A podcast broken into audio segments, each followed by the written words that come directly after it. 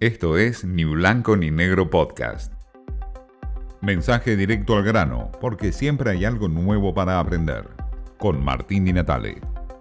Decía Jorge Luis Borges que cada hombre construye su propia catedral.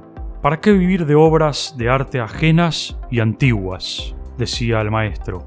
En estos días Alberto Fernández está destruyendo su propia catedral, ingresando a un túnel de fragilidades de autodebilidades que lo llevan a destruir esta propia catedral. Acaba de entregar a una de sus ministras predilectas, a la favorita Marcela Lozardo en justicia, como ya antes había entregado a Bielsa en desarrollo territorial, por mandato y deseo expreso de Cristina Fernández de Kirchner. Las alusiones de Lozardo a una justicia o un plan sistemático como el de Cristina Fernández de Kirchner, que no convencían al kirchnerismo duro, hicieron que el propio presidente tenga que dejar a un lado a Marcela Lozardo. Es parte del plan sistemático del kirchnerismo o el kirchnerismo duro, pensando en esta arremetida fuerte contra la justicia.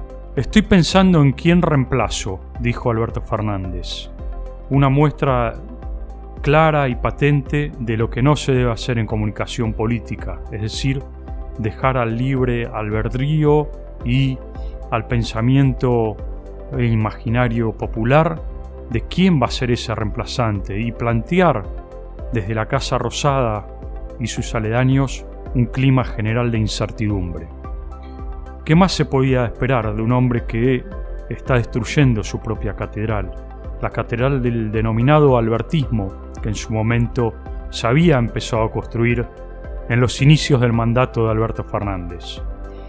Entregó a Lozardo y por cierto, como prebenda la está enviando a Naciones Unidas como embajadora, parecería ser que las embajadas hoy son regalos y prebendas comunes como parte del estilo albertista para sacrificar a algunos de sus hombres en el gobierno.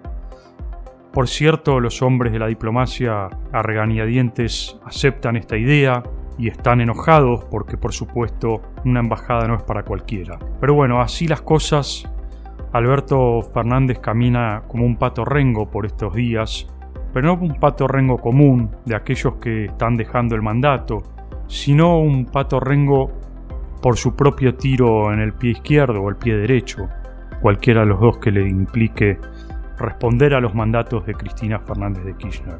Una vez más, en este adentrar del gobierno, Alberto Fernández va destruyendo su propia catedral. Y como diría el propio Jorge Luis Borges, ¿para qué vivir de obras de arte ajenas y antiguas si un hombre no puede construir su propia catedral? Esto fue Ni Blanco ni Negro Podcast.